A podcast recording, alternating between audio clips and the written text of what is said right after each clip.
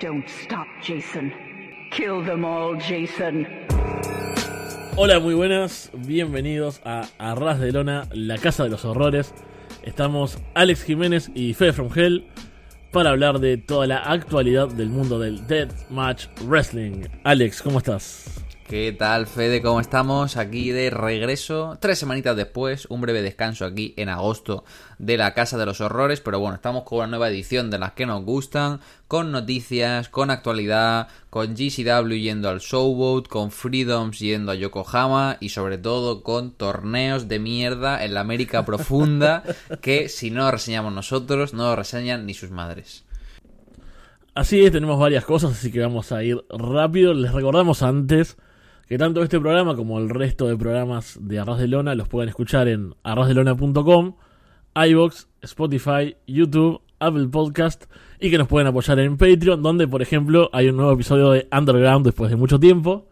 Así que me hago un poco de publicidad a mí mismo.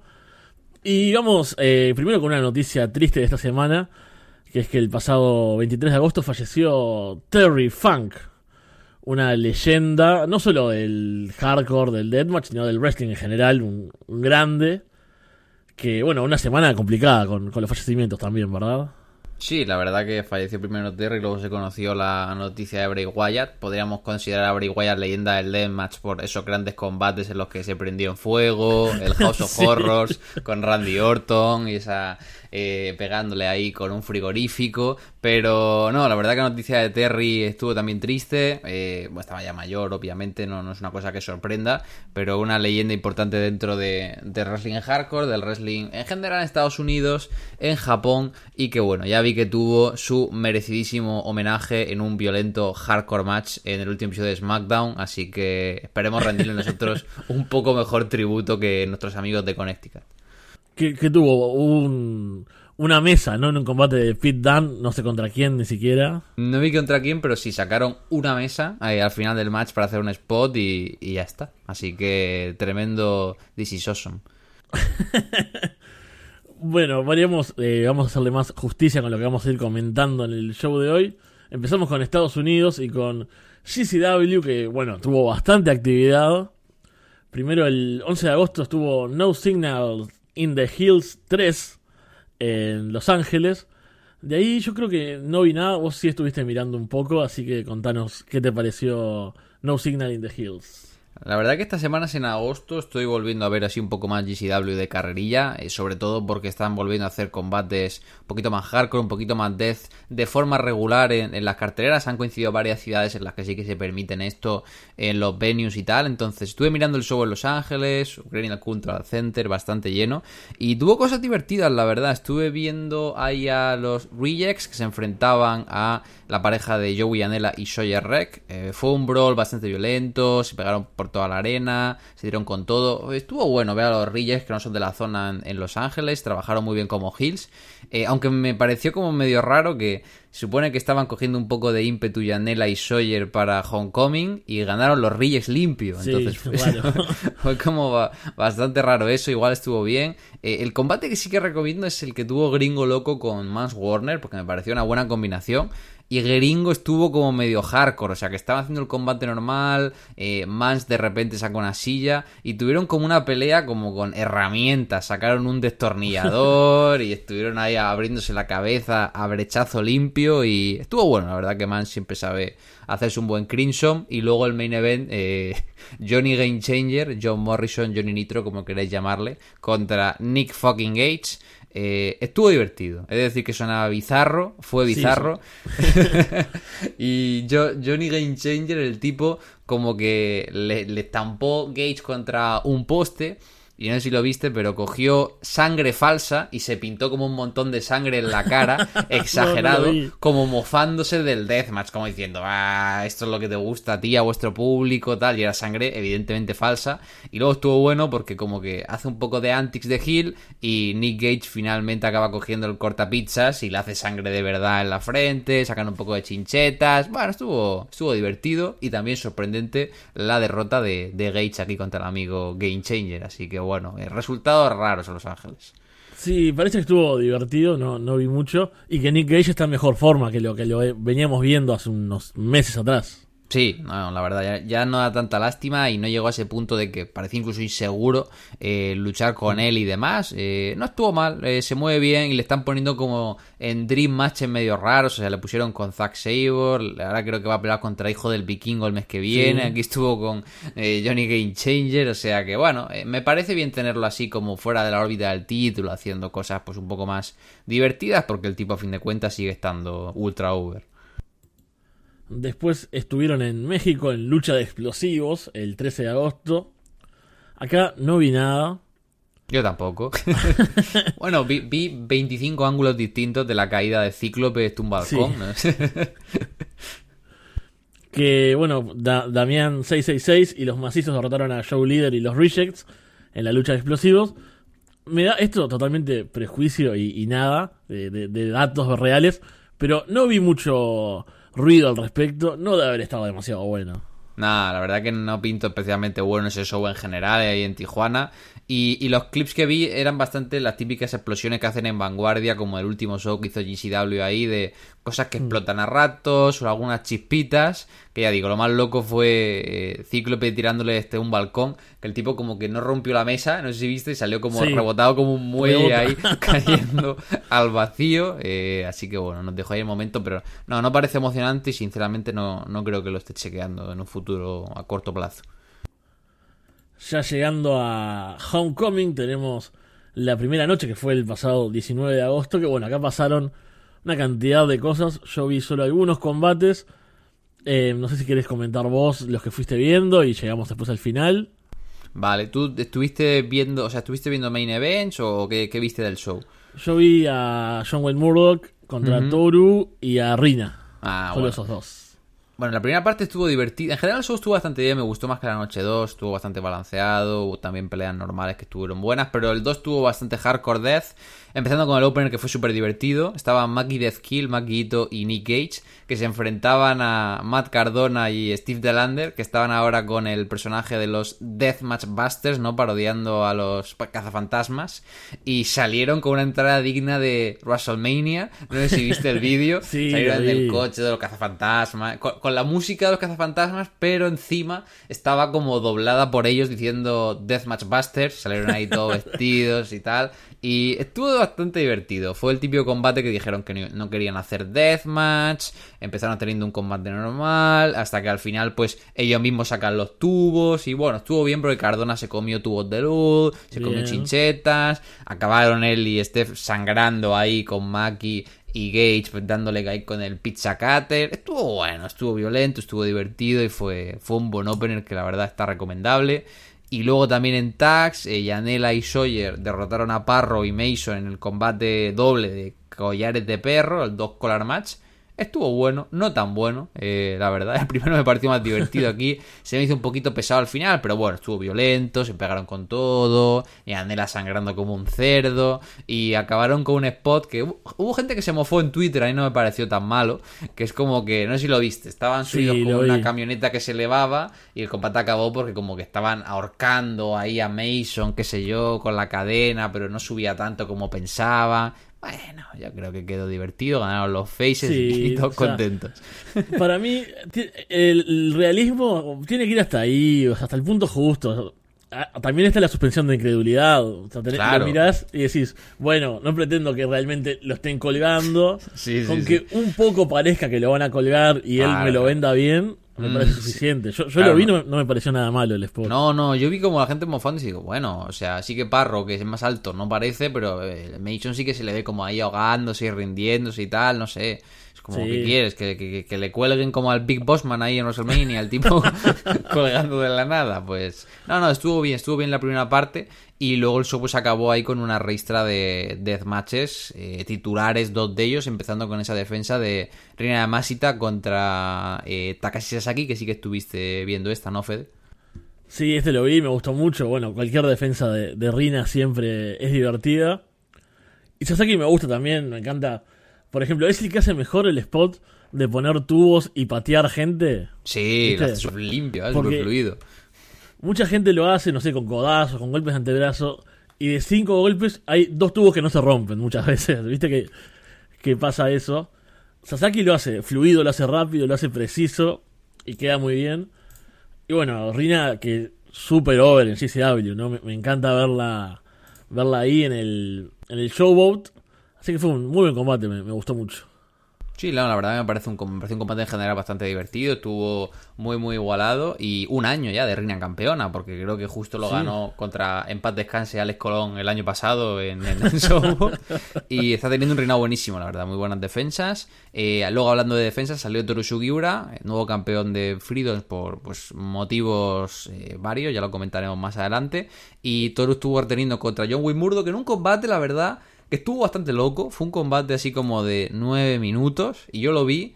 Me lo pasé bien, pero me acuerdo que te escribí y te dije, tienes que verlo porque yo creo que el combate te va a gustar mucho. eh, porque me pareció un sprint a tope. O sea, literalmente se fueron a matar desde el principio. Tenían, era como una pelea. Igual que en el combate anterior tenían el gimmick de las tablas y las sillas con alambre de púas. Aquí tenían los paneles de vidrio.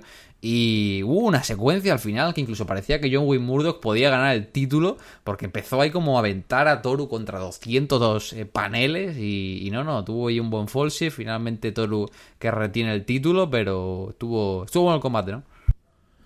Sí, estuvo muy bueno, es muy de mi estilo, ¿no? De combates así intensos, explosivos del primer minuto, pero con gente que lucha bien. Entonces, es como algo que verías en, no sé, en ICW, de la del Insane 8, ¿no? Pero en vez de ser, Pero bien hecho. claro, en vez de ser Satoshi contra Remington Roar, es Joel Murdoch contra Toru Sugiura. Entonces, es genial. Los paneles estuvieron muy buenos. Y sí, eh, yo me quedé pensando cuando lo estaba viendo que vos habías comentado en Twitter, te vi charlando con alguien, no me acuerdo con quién, de la posibilidad de que John Wayne Murdoch ganara, porque se viene otra gira de GCW por Japón. Y, viendo el combate dije, oh, no fue tan loco ese pensamiento. Se, Sí, sí, se sí. sintió por momentos que podía pasar. Claro, como Toru no debería ser campeón, sino que fue campeón por la lesión de Girata y estaba el show de GCW en el Korakuen, decían, ojo, y si John Wayne Murdoch gana el título y, y luego lo dropea ahí en Japón, me hubiera parecido bastante loco, ¿eh? Porque si me tienes que decir que un americano tiene que ganar el título de, de Freedoms es John Wayne Murdoch, que hubiera estado loco, pero bueno. Igual estuvo bien la lucha, retuvo Toru Sugiura. Y luego, sorprendentemente, en el main event, eh, Matt Tremont contra Violento Jack. Porque viendo los combates que tenía la cartelera, uno se esperaría la defensa de Rina, la defensa de Toru, Sí. el combate de Nick Gates, tal. Y apostaron finalmente por el, el Tremont, que sí que es Jesucristo ahí en Atlantic City, contra Violento Jack, que hacía su regreso. Y este combate creo que no alcanzaste a verlo todavía, ¿verdad, no, Fede? no llegué. Eh, pero bueno, estuvo bueno. A mí la fue la verdad que el, el que más me gustó de- del show en general, no del fin de semana, pero sí fue el que más disfruté del show. Y un combate bastante bien, porque Violento Jack eh, trabajó full de heel, la típica de heel extranjero, riéndose de Tremont, diciendo I'm the best in the world, tal y cual, bastantes antics. Y trabajaron un buen combate, lo fueron cociendo ahí poquito a poquito a fuego lento. Sobre todo era un combate entre dos tipos súper grandes que se estaban ahí como golpeando con golpes de poder y lanzándose. Y me gustó mucho porque el final hubo gente que le pareció un poco frío, pero luego jugaron con ello en el main event de la noche 2, que es que cuando están pues ahí en pleno intercambio está el combate bastante hot, eh, Tremont le mete su DVD, Kikea en dos eh, Jack y tal como Kikea del move le atrapa en su candado de rendición y hace que Tremont se rinda y ahí es cuando Sí. Jack eh, se lleva el combate y, y estuvo bueno, la verdad me sorprendió que hiciera rendir a Tremont ahí en su regreso pero viendo que iba a estar en la estelar del siguiente show peleando contra Rina pues tenía sentido, ¿no? Que quisieran ponerle over de cara a, la noche siguiente y establecerle con el público americano porque hacía que como seis años que no peleaba en Estados Unidos. Sí, el final lo vi en, en Twitter. También me llamó la atención eh, que fuese por rendición. Pero bueno, vimos la llave después al otro día y el momento dramático que fue también. Tuvo sentido esta, esta construcción. Ya pasamos entonces a la noche 2, que fue el, al otro día, el 20 de agosto. Que tenemos, entre otras cosas, a Toru Sugiura y Sasaki como nuevos campeones de parejas de GCW. Y esto fue una sorpresa. Sí, ¿No? totalmente. Sí, sí, porque sabíamos que Nick Wayne ahora estaba ya con All Elite, que no iba a salir tanto, pero no me esperaba que dropearan los títulos contra Sasaki y, y Toru, pues, sobre todo porque no son ni un tag, eh, ni siquiera ahora mismo en, en Freedom, sino que simplemente son ahí como los extranjeros, Hills y demás.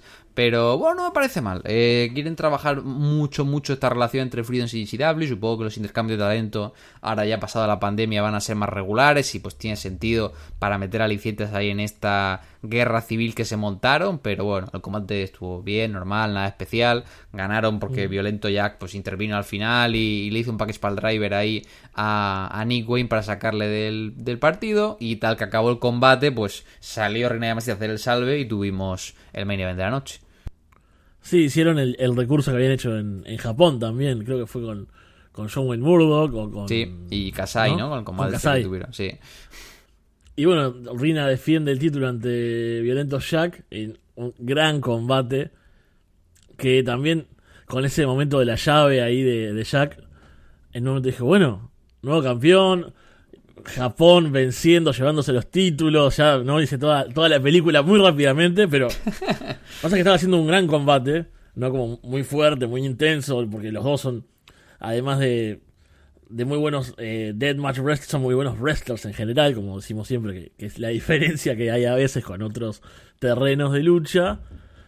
Y el combate también, son muy carismáticos, el público metido, entonces era todo el ambiente perfecto y decía, bueno, si acá el violento Jack se lo lleva, que está haciendo un buen heel ahí en, como decías, de, extranjero, ¿no? En Estados Unidos, era un gran momento, pero Rina se impone una vez más.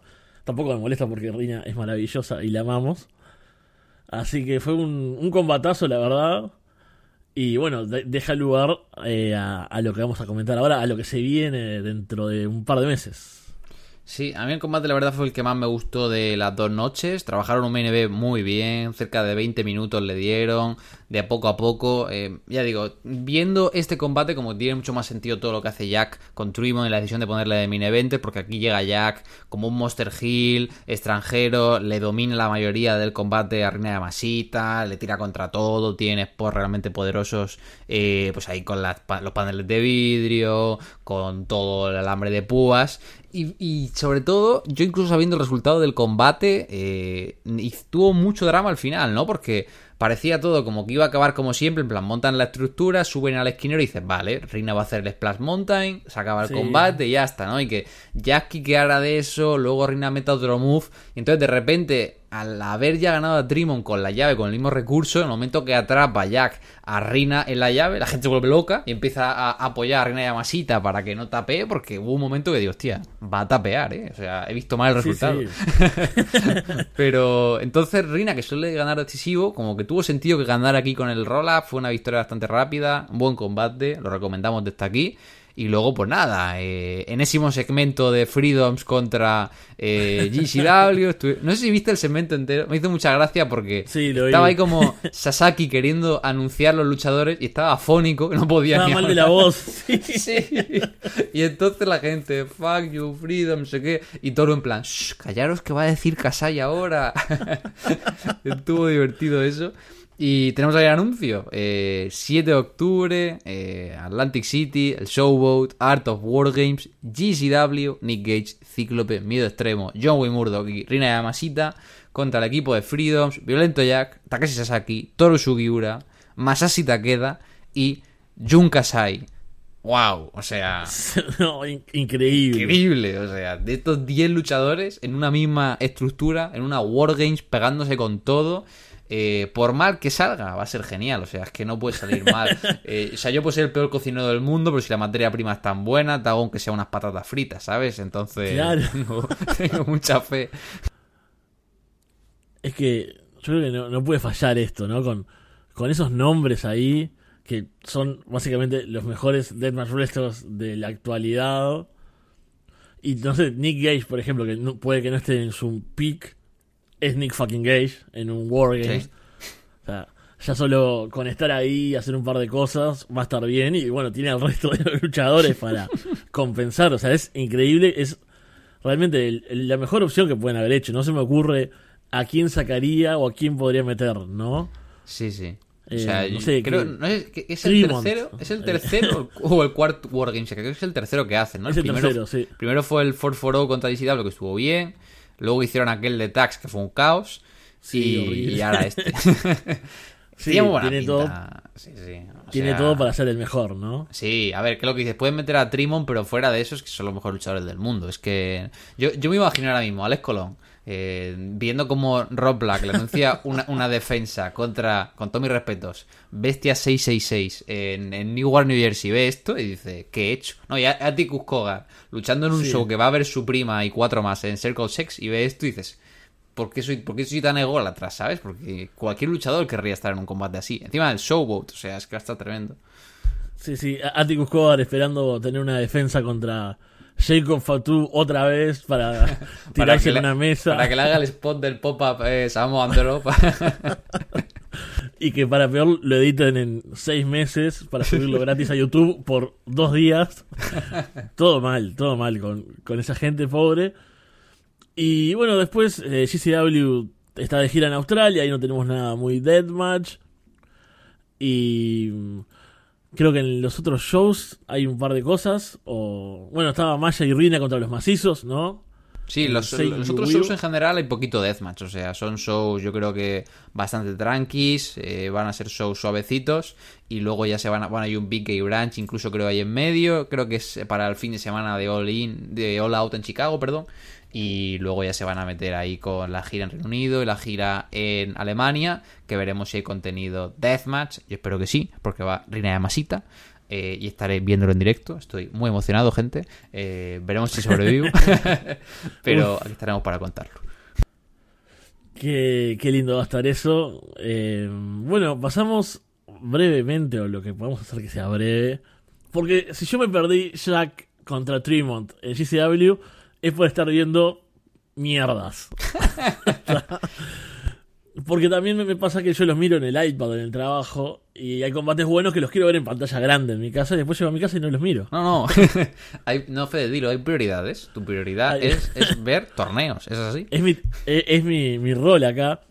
Vi dos torneos. Uno bueno, uno no tanto.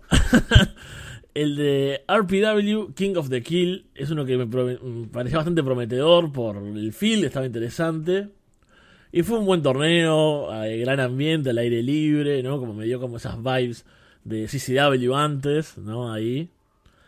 Eh, y lo que estuvo divertido, que además del torneo hubo unos combates titulares, donde gente que suele ser horrible, como Randy West, estuvo normal, o sea, bien. No, estuvo, no- genial, pero estuvo No. aceptable. Estuvieron Madman Pondo y Shadow WX también en un combate de parejas. Y bueno, el torneo tuvo a Crazy King contra Doctor Redacted, por ejemplo. Tuvo a Slack contra Joel Bateman, que Joel Bateman viene un poco bajo últimamente. Pobrecito. Mira que estaba el tipo OP, ¿te acuerdas? Cuando era campeón de Sí. BMDU y de ICW. Pero lo que le he visto en Australia y tanto acá que tuvo dos combates porque venció a Slack gracias a la intervención de el Judge Dredd. que es terrible, o sea, es un torneo de Edmatch y Slack se va a los golpes con este tipo y termina el combate en eso. Yo cuando leí que era un no, no un contest, no, como un referee stoppage o algo así, me imaginé, no sé, Joel Bateman lo mató. Pero no, fue por eso. Acabar un, en un torneo deathmatch, un combate porque alguien se vaya o por intervenciones, el, el sumo de la estupidez, ¿no? O sea, es que no, no Sí. tiene sentido. Eso fue, fue bastante malo, pero fuera de eso, en general, un, eh, un torneo divertido. No vas a ver ningún combate candidato al combate del año. Pero no hubo nada horrible, que es lo que suele pasar también en estos torneos. Así que yo con que me divierta, que la duración de los combates sea adecuada, que no se flipen, básicamente. Estoy conforme. La final fue Doctor Redacted contra Tommy Vendetta y Redacted estuvo haciendo cosas de Doctor Redacted. Se tiraba con un cubo de sitios, ¿no? Sí, se subió un camión y se tiró con el tacho de basura sobre estas spiderweb, viste, la, como la cama elástica con alambres de púa, lejísimo de Tommy Vendetta. O sea, Tommy Vendetta no estuvo, pero ni, ni cerca de recibirlo. El tipo aparte se tira parado, viste. Yo siempre repito lo mismo, pero es que me sorprende cómo te podés tirar mal. O sea, ¿entendés? Porque, está, entiendo, se pone un tacho de basura, no debe ver nada. Pero se cae feo, o sea, ni siquiera que visualmente quede bien como se cae. Es, es horrible, pobre Doctor Redacto. Pero fuera de eso, la final estuvo bastante entretenida. Gana Tommy Vendetta. Y bueno, no creo que. No viste nada de esto al final, ¿verdad? No había final. Quería ver alguna cosa, ¿eh? pero no, no vi nada. Eh, bueno, ya te dije, me di cuenta que Doctor Redacted eh, está ahora saliendo con una chica que tiene perfil de OnlyFans, que es modelo erótica. Así que, Sí. como siempre, se compra la norma que todos los tontos tienen suerte. Y, y no, la verdad que no vi nada del torneo. Y te quería preguntar, ¿recomendarías ver algún combate concreto o simplemente ver el show ahí medio completo para echar el rato? Sí, el show completo para, para pasar el rato me parece que está bien, porque no hay un- uno que digas, wow, esto es un gran combate. O si no, la final, que a pesar de este spot, está buena, porque bueno, los dos están bastante locos y salen ahí a, a darlo todo. Que hablando, de, que hablando de Redacted, no comentaremos porque no sabemos si ha hecho tape o si ha hecho tape dónde, pero Doctor Redacted estuvo en la final del King of the Kill, pero ganó también el Insane 8 de ICW Milwaukee, que vimos ahí una Sí. foto con, con el cinturón. No sé quién estaba en ese torneo, la verdad, pero Redacted está ahora mismo, es el hottest indie darling de la escena ahora mismo. Gran momento para, para el amigo Redacted, que va a estar luchando contra Cruel, si no me equivoco, en un show de, de ICW No Halls Barred. Y después, el otro torneo que casi no hay mucho que decir, es el God of Death 4 de AWR, que volvieron a, a IWTV después de su intento horrible de tener una web que cobraba como 20 dólares los eventos. No los debe haber comprado nadie. Lo tentado de comprarlo, Fede. Reconocelo delante del micro. Fede estuvo a punto de gastarse 20 dólares en vez del torneo de IWR. que por suerte me no tenía plata en PayPal en ese momento y no lo hice porque lo vi en IWTV. Los hijos de puta no editan nada, o sea, Como, como grabaron, lo echan, ¿no? ci- cinco horas de show más o menos, tenés la gente limpiando el ring, hay unos eh, intervalos musicales horribles. Yo te mandaba capturas y había dos personas mirando a un No, rapero ahí. La captura era terrible. Parecía eso. eh, los últimos cinco pesados en un after que quedan ya a las 7 de la mañana ahí cuando lo quieren echar. Ahí poniendo música de mierda. Es que era muy eso, problemas de audio todo el tiempo, las cuerdas del ring flojas, que hay un combate que no me acuerdo bien, un luchador bastante grande, bastante gordo que se sube, y viste cuando las cuerdas como que se empiezan a caer por el peso. Eh, Dave Patricks vendiendo la rodilla como en tres combates, llegando a la final. O sea, todos los rivales, unos parguelas quedan horribles, ¿no? Porque Patricks ahí con media pierna venciendo gente muy tranquilo y después llegando a la final que es una locura, ring sin lona, muchos tubos, combate por eliminación que termina ganando Hoodfoot, así que es el nuevo God of Death. Y como detalle, porque si veo esto y veo cosas horribles, vamos a comentarlo, que te mandé el videíto. Sarah Dox tiene un spot Tre- Tremendo, ¿eh? 10 de 10 ese spot. que se sube. ¿cómo, ¿Cómo dirías que es esa escalera la que se sube? No lo sé. ¿Cómo, cómo, cómo se puede describir esa escalera? Es que era como medio rara. No, no sí, sabría como una especie de andamio escalera. Podríamos decir algo así. Sí, algo así, exacto. como con una baranda. Entonces se sube a eso que está al lado del ring para tirarse sobre su rival. El problema es que cuando llega a la cima no se da cuenta de cómo tirarse, porque justamente tiene como una baranda arriba en una cima, en una plataforma, y tarda un minuto, que parece poco si yo digo un minuto. Pero en, el, Un en minuto un combate, en un combate mucho, porque es un minuto Claro. moviéndose sin hacer nada. Son, son 60 segundos de reloj, o sea, no es una exageración. es que es realmente ella un minuto que intenta pasar por arriba, por el pie, se ve que no llega, va a pasar por abajo y, ter- y termina saltando, la cámara no la toma y tampoco cae sobre el tipo, o sea, todo horrible ese spot. Eh, no recomiendo el, el God of Death 4 de AWR, la verdad. Mereció la pena verlo para no ver a, a Draymond enfrentarse a Violento Jack en, en GCW. Me parece que no, porque aparte fueron muchísimas horas. Pero bueno, si te parece, con eso pasamos a Japón, porque tenemos varios anuncios de cosas, pero falta todavía. Va a ser septiembre, un mes bastante movido, y ya tendremos más tiempo de, hablar de ello. Vamos a Japón entonces, donde estuvo este gran evento de Freedoms en el Yokohama, el Yokohama Rush, el nombre del evento, que se transmitió por New Japan World, eso es bastante bueno. Y bueno, querés ir comentando vos, te paso la posta en tu momento del programa. Tuvieron ahí el show grande de Freedoms en el Yokohama, lo emitieron por World en directo, multicámara, HD, la verdad que un gustazo. Eh, unas 1250 personas aproximadamente, que es una buena asistencia para ser Freedom, sobre todo teniendo en cuenta que últimamente en el Korakuen están teniendo asi- asistencias realmente bajas, cerca de 400 espectadores lo que están metiendo en el Korakuen Hall. El año pasado metieron en Yokohama unas 600 personas con limitaciones, aquí fueron 1200, el público estaba muy metido. Y a mí eso me gustó en líneas generales, me parece un show que se sintió especial, el público motivado, había prácticamente gente de, de distintas empresas en cada combate que hacían que se sintiera especial. Y fue una lástima cómo acabó el main event porque podía haber sido un, un candidato a, a, buen show. Un undercard disfrutable, combates por equipo, Fukimoto haciendo el parguelas por ahí en un combate medio hardcore. eh, y luego, la verdad, cuando empieza a subirse con combates importantes, eh, tenemos un Ueki contra Fujita. No sé si lo he visto, una pelea de Legos Sí, lo vi. eh, a pies descalzos que me encantó. O sea, U- Ueki ahora de repente tiene, ha cogido el gimmick de su vuelta de luchar descalzo y luchar descalzo con tachuelas, con alambre de púas y aquí estuvo con legos y estuvo súper divertido. Y hay un momento en el que de repente Fujita está como intentando pegarle con un palo de kendo y Ueki ahí como con saltos y agachándose, esquivándolo todo.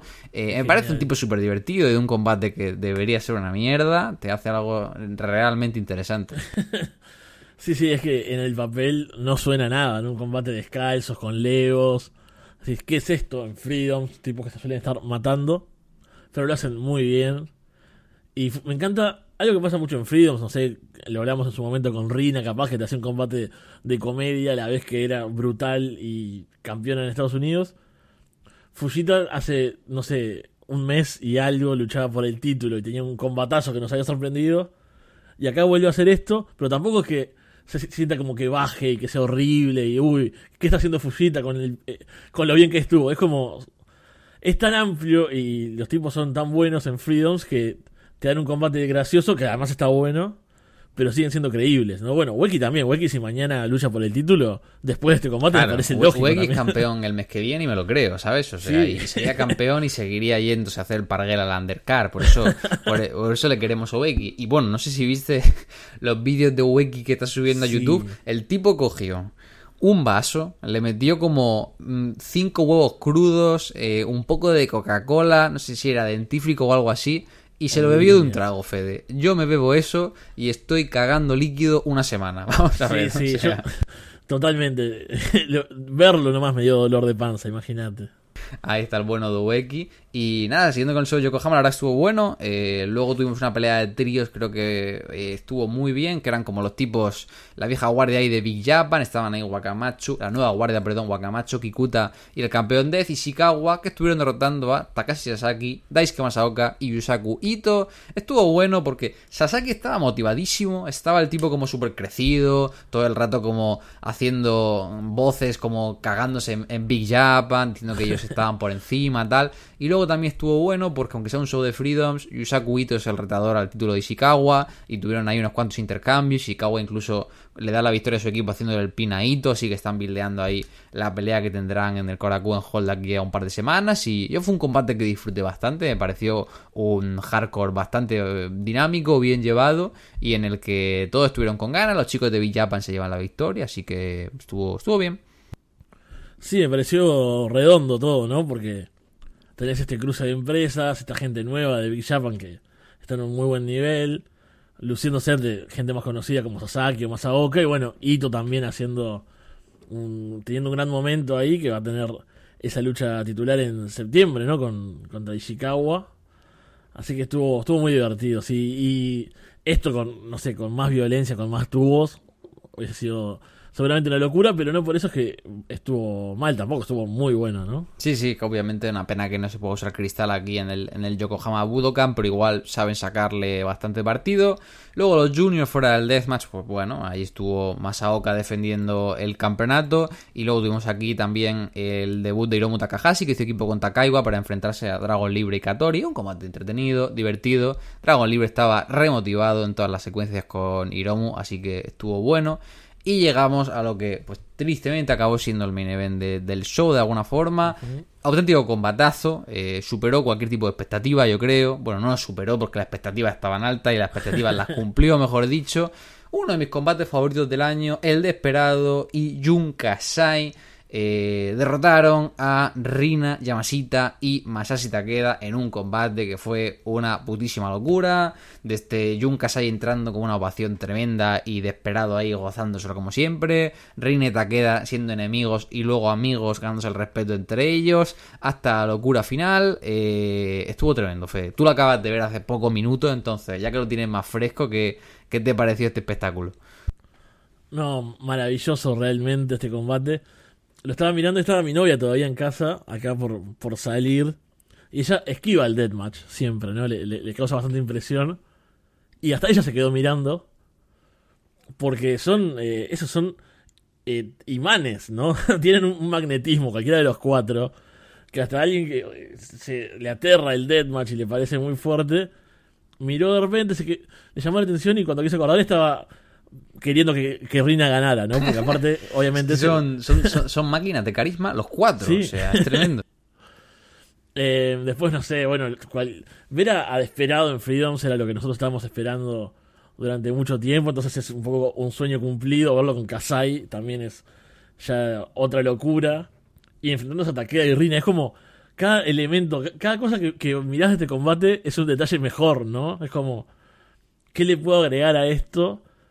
Y bueno, también eh, el tema de la falta de tubos creo que la solucionaron perfecto, ¿no? Tiene eh, los tableros con hojas de afeitar, eh, tenedores, bueno, la tijera de taqueda que tiene ese gran momento rompiéndole la máscara de esperado, que yo no me voy a cansar de ver luchadores mexicanos sangrando con las máscaras rotas.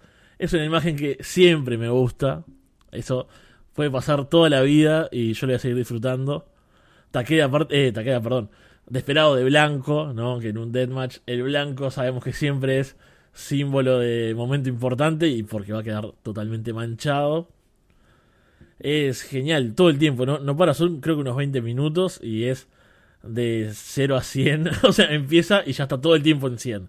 No baja nunca, es realmente una maravilla de combate.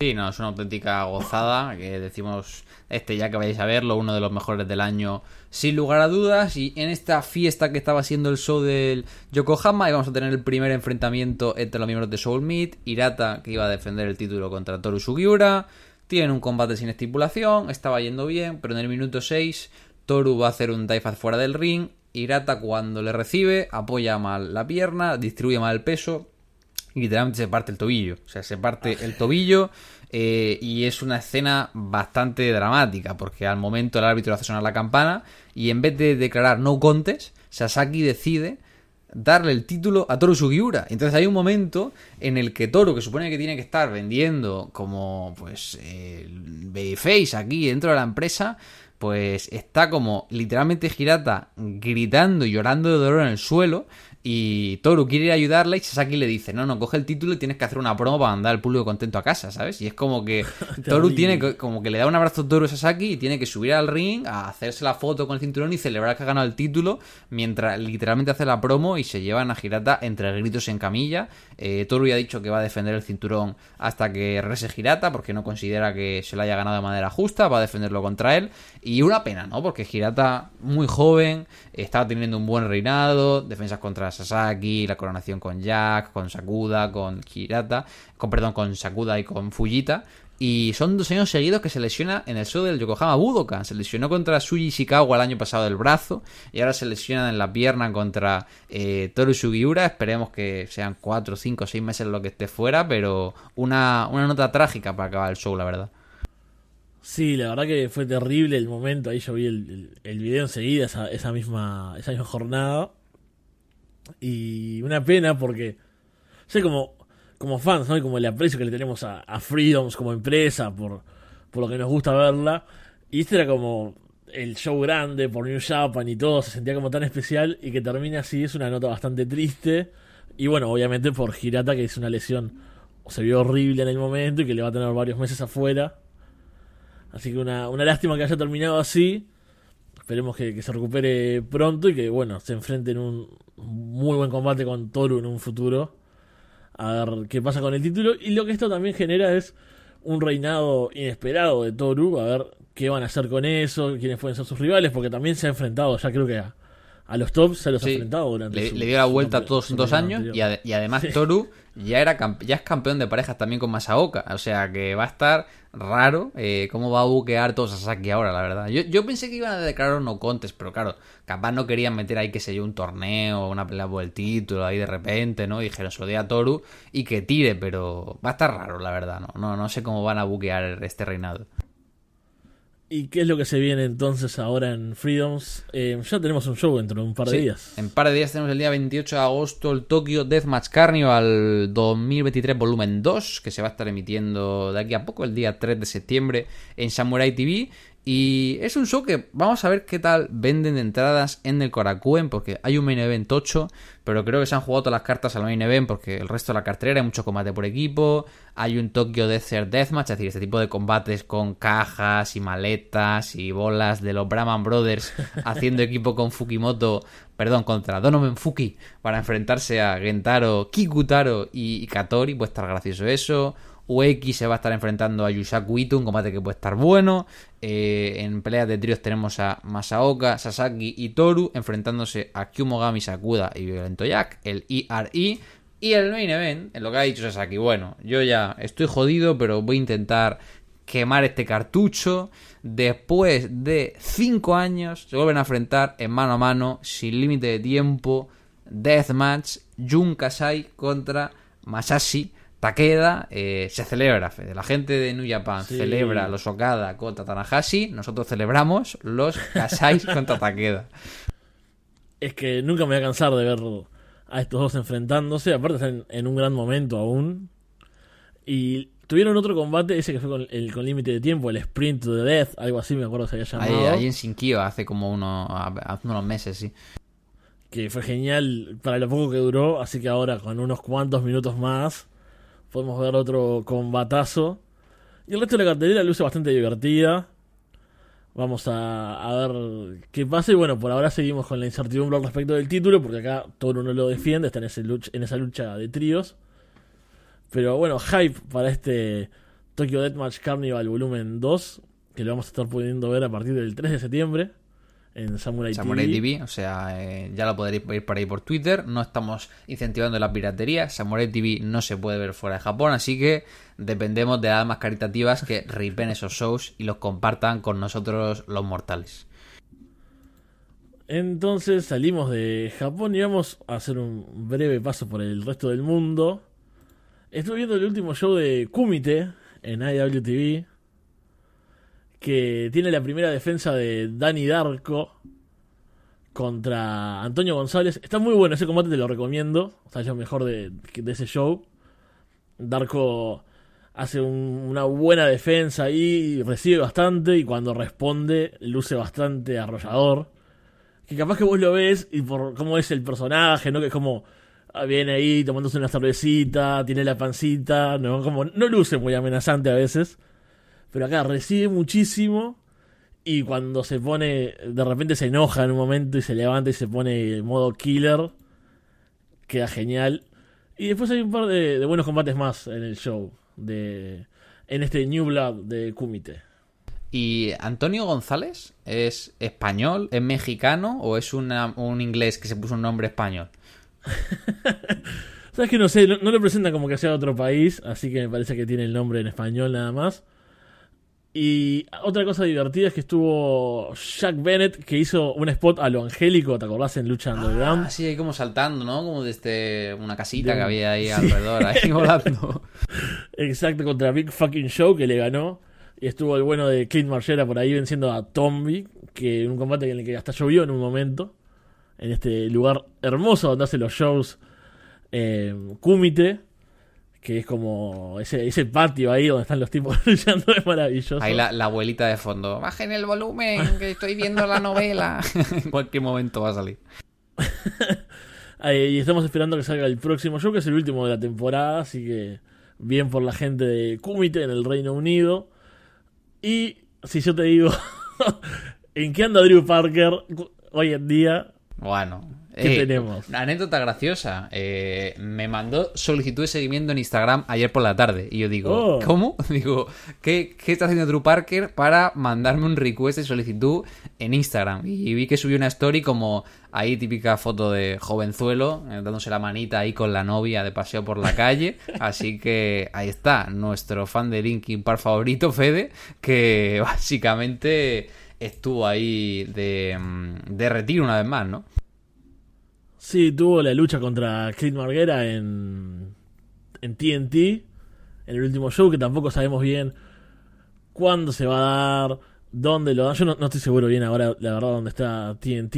El, el último torneo tampoco sé si lo subieron ya a algún lado, estuve buscando, No nunca me lo acuerdo, encontré. o sea, porque anunciaron como un montón de veces que firmaban con plataformas que no conocía nadie para emitir los Sí. shows, luego que los subían a algún lado, entonces, no sé, la verdad, pero estuvo ahí un combate con Clint, se retira, retira de verdad, Drew Parker de todo, no solo del deathmatch, y que, ¿qué podemos decir? Que, que no hayamos dicho ya de, de nuestro amigo Fede.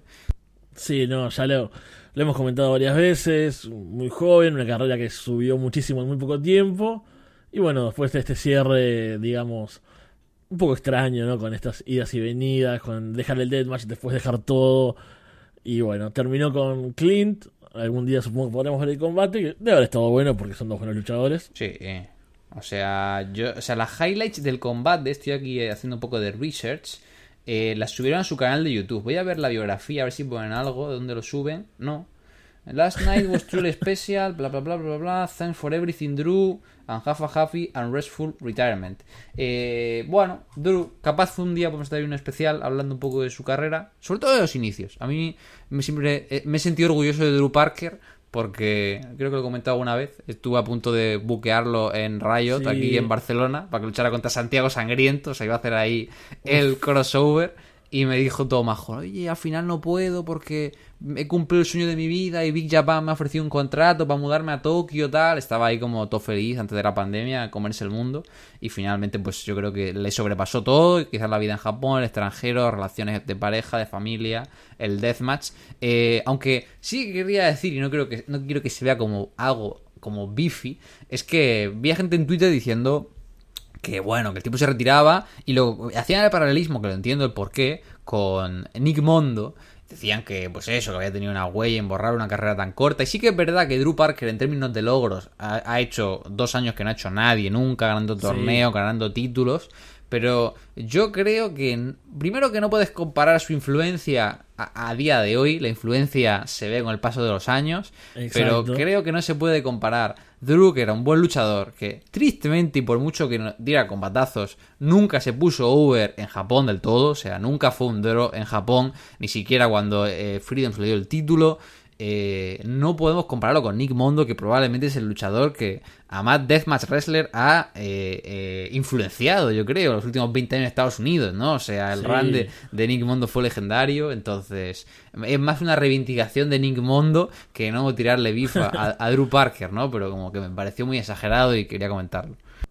Sí, es algo que, bueno, criticamos bastante seguido nosotros en- internamente, ¿no? no solo acá en el programa, de cómo la gente se vuelve loca, que está bien, o sea, no vamos a hacer la policía de qué te gusta o qué no, pero cuando se entra en comparaciones o en que todo es legendario, todo es lo más importante, todo es un legado, bueno, no todo, o sea, algo puede ser muy bueno hoy, tal vez si lo revisamos en 10 años, mantenga su huella, pero bueno, una cosa es una cosa, otra cosa es otra cosa. Y sí, bastante de acuerdo con, con este comentario. Y bueno, si te parece, vamos a cerrar. Solo quiero decir que la próxima semana va a haber el Dream 3 de DMDU. ¿Cuál es el lineup, No. Fede? ¿Cuál es el lineup? Ah, ¿querés que no, no le iba a decir? Dímelo, dímelo, véndemelo, Fede, véndemelo. Mira, yo te lo digo: es Joel Bateman, Mad Dog, James Harness, Jordan Samson, Clint Marguera viaja, Vixen, que es la campeona. Después tenemos varios luchadores de la escena australiana y neozelandesa, como Jared Slade, Felix Young, Hex, Michael Weaver, Xavier Black, Vic Craig. ¿Y quién más? Y- ¿Quién, quién es el último? ¿Quién es el último, El último es Neil Diamond Cutter, nuestro Sí. amigo. Caray. Po, po, po. Hay que verlo, hay que verlo. No sabemos cuándo se va a editar porque eh, las publicaciones de DMDU son totalmente irregulares. Te pueden tardar seis meses, una semana o dos días. Así que bueno, en algún momento voy a mirar. Yo seguro, Alex, no sé. Yo el run, o sea, Neil Demoncate tiene que llegar a la final. Sí. Desde aquí ya, eh, yo el Bateman, sé que nos escuchas, tienes que buquearlo ahí para que llegue a la final. Porque, pero lo que tengo más ganas es ver a Neil Diamond descubriendo Australia. ¿Cómo será Neil Diamond Carter haciéndose fotos con canguros? Uf, pues tengo un Ah. hype tremendo, ¿eh? Vamos a poder usar de vuelta ese cuadro que teníamos acá en la planilla nuestra de el viaje. Cosas que hizo además de luchar Neil Diamond Cutter. Así que mucho hype por eso y bueno. eh, vamos a estar atentos a Australia y la escena neozelandesa a ver si remonta un poco en algún momento. Con esto ya vamos cerrando entonces. Nos vamos a ver seguramente en un par de semanas. Tenemos varias cosas. Septiembre es un mes movido. Nunca me decido por decir septiembre o septiembre como le dicen en el resto del mundo, salvo los uruguayos. No, discri- no, no somos racistas, Fede. Tú como Gracias. se diga en tu país. No te sientas mal. Gracias. Así que bueno, Alex, nos vamos a ver en un par de semanas. Sí, yo creo que estaremos aquí grabando de aquí un par de semanas. Más que nada hablando de ese Takeda contra Kasai que está bueno. Veremos si acaba haciendo tape el, el Dream. Y sobre todo tengo ganas ahí de hacer previa de esos shows en Reino Unido. A ver si nos cae Uf. ahí algún deathmatch, alguna defensita de Rina Yamashita. Y, y ya con ganas, con ganas de, de ver cómo se desarrolla el mes. Que va a ser un mes, yo creo que, que divertido. Inicia una temporada, inicia un curso. Y aquí seguimos La Casa de los Horrores, que además hoy bodas de plata, Fede. Sí. 25 episodios, sí señor. Increíble, increíble. Acá seguimos y bueno, tenemos eh, planes para seguir un buen rato Encima más. empieza la Spooky Season. Hay que pensar ya el especial de Halloween de este Uf. año. Que bueno, ya lo tengo, Fede. Van a estrenar Saw 10. Ya tenemos película para el Sí. especial de Halloween. Sí, sí, sí. Y, Cierto. y van a sacar también una nueva película del Exorcista, secuela directa de la primera. Ya está. Ya lo tenemos. Uf, Ya lo tenemos, cosas. gente. El hype, bueno, ese, ese, programa seguramente dure un poco más. Vamos a, planificarlo y bueno, eso, muy contentos de, de, esta Casa de los Horrores. Gracias por habernos escuchado. Gracias Alex una vez más por haber compartido el programa. Y nos vemos pronto entonces. Chau.